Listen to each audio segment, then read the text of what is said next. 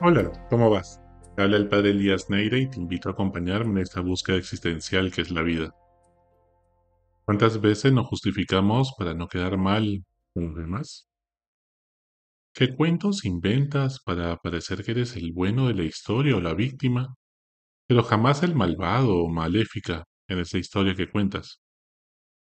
¿Tienes el coraje de vivir en la verdad o prefieres adecuar la realidad a lo que te conviene?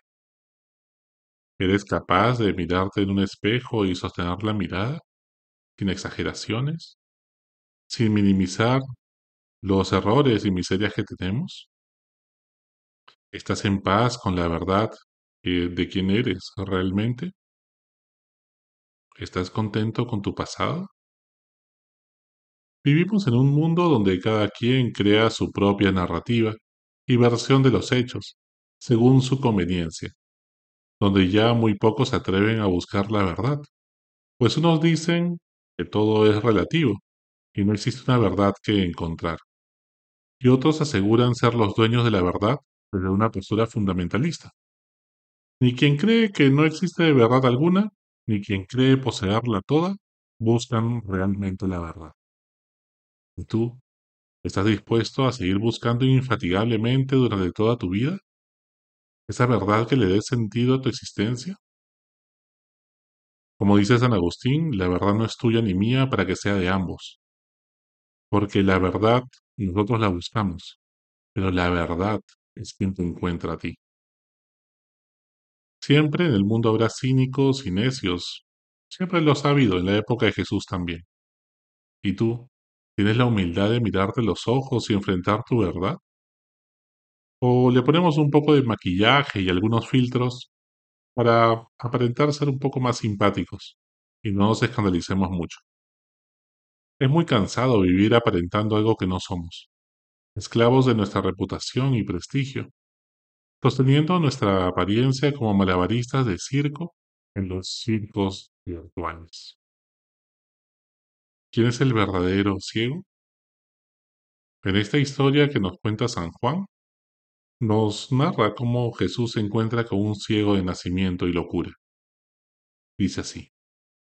En aquel tiempo, al pasar Jesús, vio a un hombre ciego de nacimiento y escupió en tierra, hizo barro con la saliva, se lo untó en los ojos al ciego y le dijo, ve a lavarte la piscina de Siloé, que significa enviado. Él se fue, se lavó y volvió con vista. Y los vecinos y los que antes solían verlo pedir limosna, preguntaban, ¿no es ese el que se sentaba a pedir? Unos decían el mismo, otros decían, no, es él, se parece. Él respondía, soy yo. Llevaron ante los fariseos al que había sido ciego.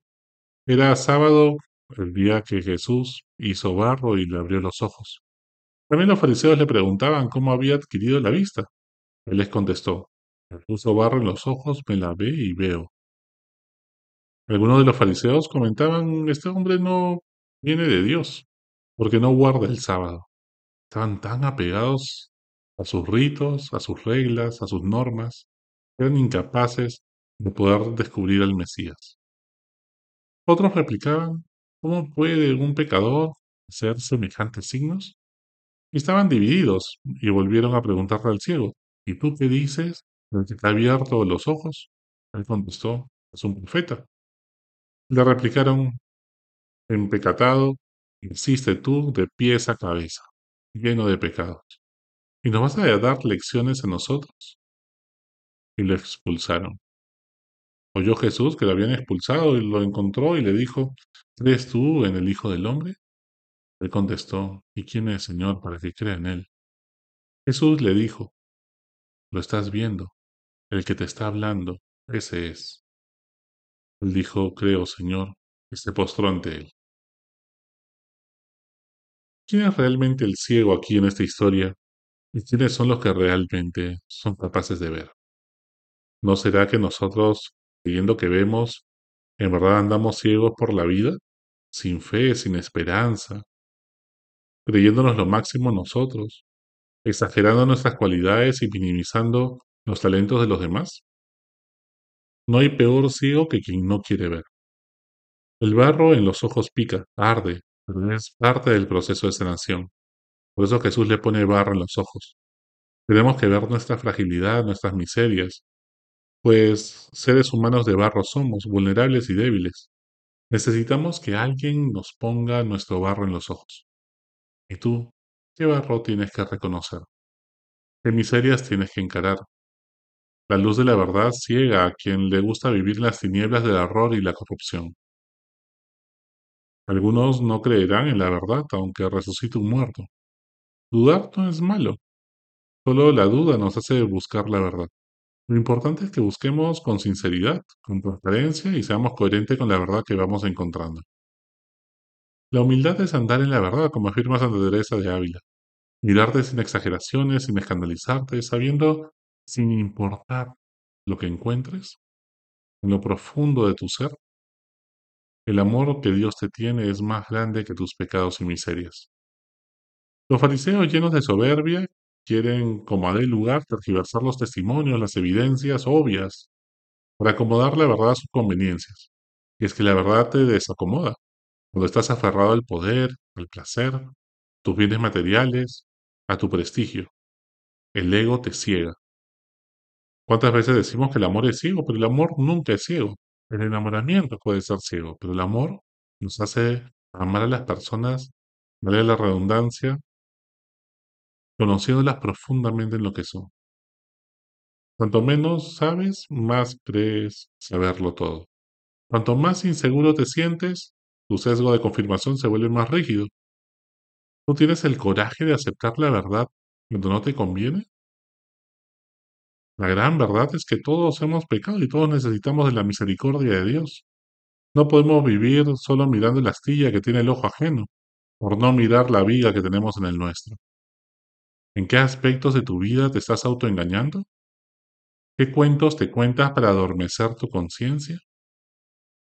Por si no te has enterado, los cuentos no se crearon para hacer dormir a los niños, sino para despertar a los adultos. ¿Qué más tiene que hacer Dios para que creas que te ama? ¿Te alcanza la humildad para ir detrás de la verdad? ¿Podemos amar algo o alguien que no conocemos? Si la respuesta es no, entonces ¿cómo amar sin ver la verdad? El amor se vuelve equívoco cuando deja el horizonte de la verdad. Como dice el apóstol San Juan, la verdad os hará libres. Cuanto más te conoces y reconoces con humildad, más libre eres para actuar y hacer el bien. Cuanto más desconoces de ti, por el contrario, sumergido en las tinieblas de tu inconsciente, menos feliz eres y más esclavo de tus emociones, reacciones compulsivas y deseos profundos Vale la pena tenerle el coraje de vivir en la verdad. Hasta la próxima. Sigue buscando que Él te encontrará.